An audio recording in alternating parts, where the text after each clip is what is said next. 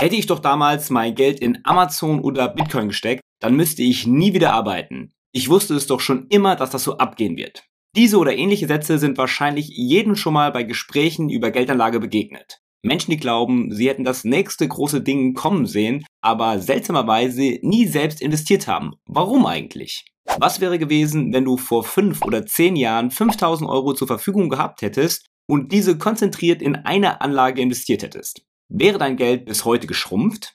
Oder hättest du jetzt ein ordentliches Startkapital für einen Platz neben Elon Musk auf der geplanten SpaceX-Reise zum Mars? Welche Assetklasse war in den letzten Jahren wirklich ein echter Renditebringer? Aktien, Kryptos oder doch Gold? Welche Gefahren bestanden bei diesen Investments? Und war die erwirtschaftete Rendite wirklich abzusehen? Schauen wir uns das heute doch einmal genauer gemeinsam an. Viel Spaß mit dem Video. Dass wir oft das Gefühl haben, die Performance einer Aktie oder allgemein eines Investments bereits vorher abgesehen zu haben, ist ein weit verbreitetes Phänomen. Der sogenannte Hindsight Bias oder auch Rückschaufehler lässt uns damals vorhandene Informationen bzw. deren Beurteilung heute anders bewerten. Wir überschätzen uns nachträglich in der Bewertung von der in Vergangenheit vorhandenen Information und glauben, heute es besser gewusst zu haben. Dabei spielt es keine Rolle, ob du ein Experte in der Geldanlage bist oder nicht. Auch Experten unterliegen nachweislich dem Rückschaufehler. Gemeine Sache. Ich selbst habe mich ebenfalls schon mal dabei erwischt. So hatte ich das Gefühl, das Potenzial von Netflix bereits früh erkannt zu haben, investierte jedoch nie. Eben weil die Informationslage für mich nach damaligem Kontext eine andere war. Das Geschäftsmodell von Streaming war noch in den Kinderschuhen. Zudem spielen Dinge wie Risikomanagement, Diversifikation und Liquidität ebenfalls eine Rolle bei meiner Geldanlage. Diese bieten mir zusätzliche Sicherheit, mindern aber auch mögliche Renditen. Wie ist es bei dir? Hast du bereits auch schon eine Aktie oder ein anderes Investment gehabt, bei dem du dir heute denkst, damals habe ich das doch irgendwie schon gewusst und bereust es dort nicht investiert zu haben? Schreib es gerne mal in die Kommentare. Aber schauen wir uns doch einmal an, was aus 5000 Euro vor 5 Jahren und vor 10 Jahren in angelegte Aktien, Bitcoin, Gold oder ETFs gebracht hätte. Beginnen wir mal mit den Aktien. Ein High-Performer der letzten Jahre war der Tech- und Konsumgigant Amazon. Mit einer Anlage von 5000 Euro in 2010 hättest du damals 57 Amazon-Aktien erwerben können. Zum Vergleich mit dem aktuellen Tempo, den die Aktie hinlegt, bekommst du heute nicht mal mehr zwei ganze Aktien für das gleiche Geld. Dein Investment vor 10 Jahren wäre heute knapp 142.000 Euro wert. Das entspricht einer jährlichen Rendite von 39,75%. Da ist es heute nur noch schwer vorstellbar, dass du diese Aktie im Jahr 1999 splitbereinigt sogar um die 1,50 Euro erwerben hättest können. Auch mit einer Anlage vor fünf Jahren hätte dir die Amazon-Aktie noch eine ansehnliche Rendite beschert. Dort gab es noch circa 12 Aktien für ein Investment von 5000 Euro.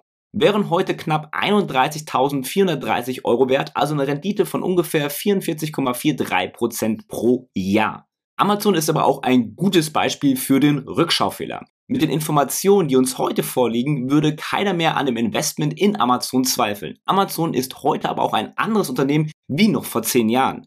2010 gab es den Amazon Prime Service noch nicht. Den AWS Cloud Service gibt es auch erst seit einigen Jahren und der Umsatz betrug nur ein Achtel des Umsatzes, den Amazon heute erwirtschaftet. Zudem zweifelt heute, anders als damals, keiner mehr daran, dass Amazon auch wirtschaftlich profitabel sein kann. Dass eine konzentrierte Anlage in eine Aktie aber auch gegenteilig entwickeln kann, dafür gibt es zahlreiche Beispiele und die Entwicklung der Amazon-Aktie ist natürlich nicht alltäglich. Hättest du beispielsweise im Jahr 2010 5000 Euro in einen traditionell defensiven Titel aus dem deutschen Energiesektor gesteckt, wäre die Wahl eventuell auf den Titel der RWE-Aktie gefallen.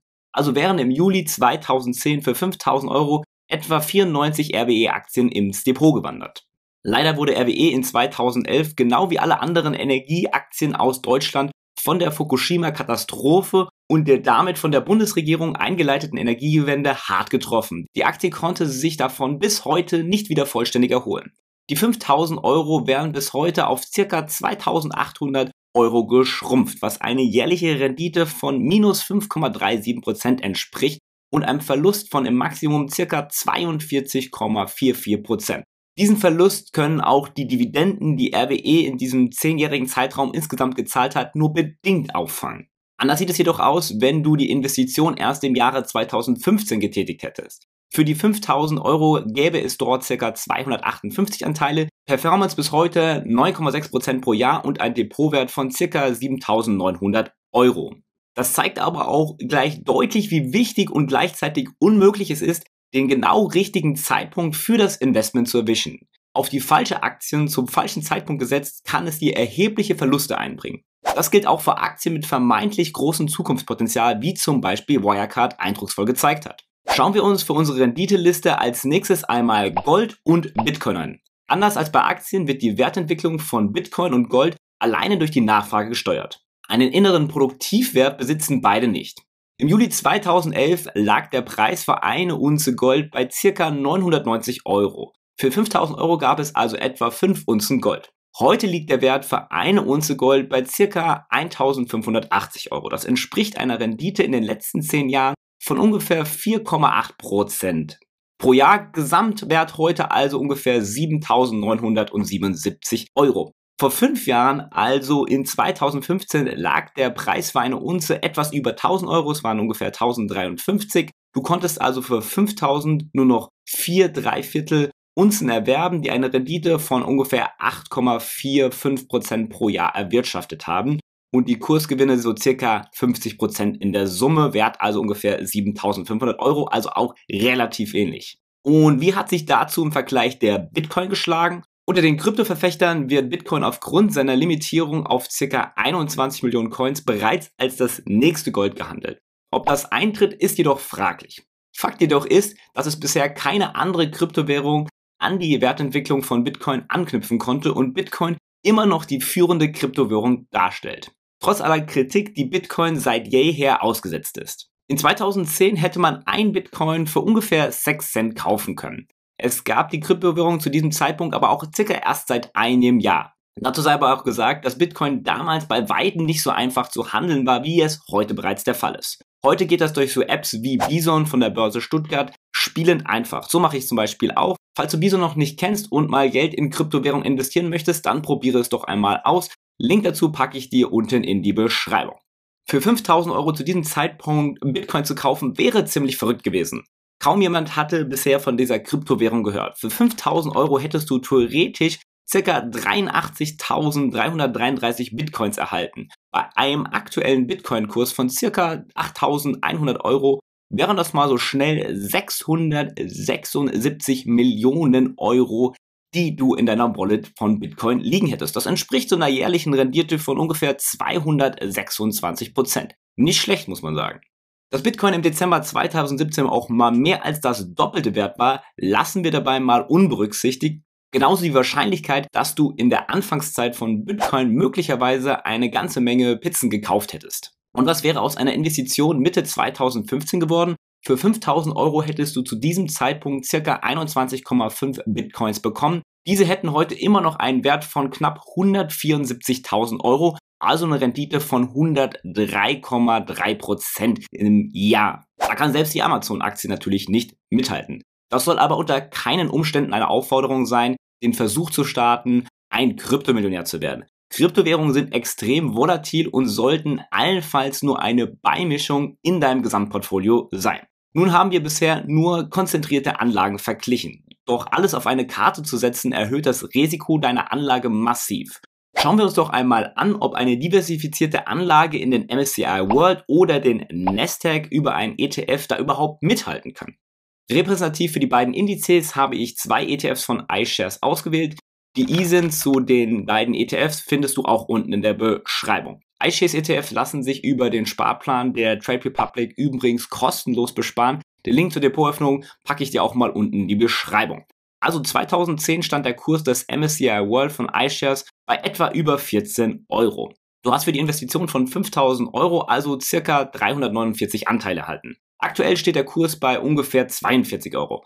Dein Depot steht also mit dem MSCI World nun bei knapp 14.550 Euro und dieser hat eine Rendite jährlich von ca. 11,2% erwirtschaftet. Das Ganze ohne jegliche Wette auf Einzelwerte oder Branche in der Hoffnung, das nächste Amazon zu finden. Vor fünf Jahren stand der MSCI World bereits bei knapp 30 Euro je Anteil. Das wären bei ca. 5000 Euro 164 Anteile gewesen, die ins Depot gewandert wären. Das entspricht einer Rendite von ungefähr 6,55% pro Jahr und einem Kursgewinn insgesamt von 37,4% circa, also ein Depotwert von 6.867 Euro. Und was wäre aus einer Investition in den tech-klassigen Nasdaq mit ca. 100 Positionen geworden?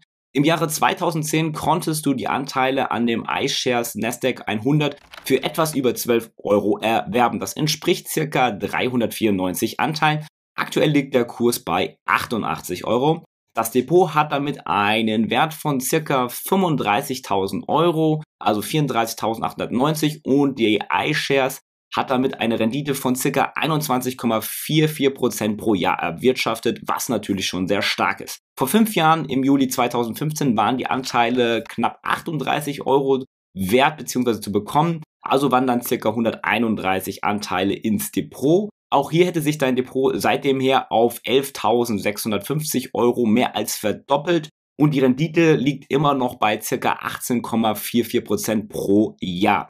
Ein sehr guter Wert für ein Anlageprodukt, das immerhin mit über 100 Positionen diversifiziert ist und bereits einen besseren Schutz als Einzelwerte bieten. Zum Schluss noch einen kleinen Bonus. Herausforderung für unsere bisherige Renditeliste ist der Dirk Müller Premium Aktienfonds. Leider oder zum Glück wurde der Fonds erst seit 2015 aufgelegt und scheidet daher bei der 10-Jahres-Betrachtung raus. Ähnlich düster wie das dauerhaft propagierte Weltuntergangsszenario ist die Rendite des Fonds. In 2015 konntest du für 5000 Euro circa 52 Anteile kaufen für circa 96 Euro. Heute liegt der Kurs bei circa 95 Euro und 15 Cent, also eine Rendite von quasi null. Fairerweise sei gesagt, dass der Fonds im Corona-Crash weniger stark als der Gesamtmarkt eingebrochen ist. Er ist auf der anderen Seite aber auch darauf folgend nicht wieder so gut in die Erholung reingekommen und konnte nicht wirklich profitieren. Das liegt auch daran, dass der Fonds verschiedene Sicherungsmechanismen hat, die dafür sorgen, Fonds voll auf dem Gas steht, während man gleichzeitig mit dem anderen Fuß bremst. Auf diesem Tagesgeldniveau verfehlt der Fonds sein Anlageziel, der möglichst hohe Kapitalzuwachs, deutlich.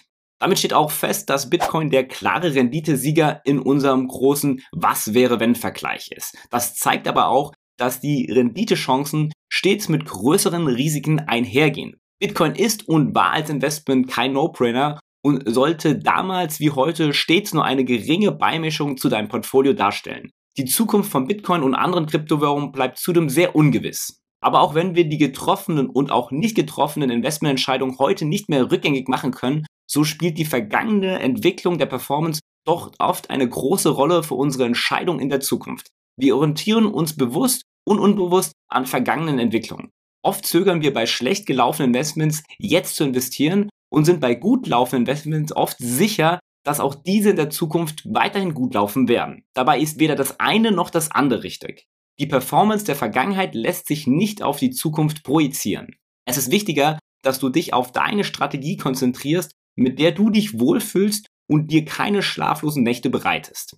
Zudem solltest du die Diversifikation nutzen, die dir beispielsweise eine Anlage in ETFs ermöglicht, um das Risiko deiner Investments zu verringern. Wie ich an der Börse selbst investiere, verlinke ich dir hier mal Links in einem Video. Ansonsten, wenn du deine erste kleine Bitcoin-Investition einfach und ohne technischen Hürden tätigen willst, findest du rechts hier noch den Link zur Bison-App, die ich auch selbst für regelmäßige Kryptokäufe verwende. Vergiss auch nicht, den Kanal zu abonnieren, wenn du keins der nächsten Videos verpassen willst und folge uns auf Social Media für mehr Wissen und Insights.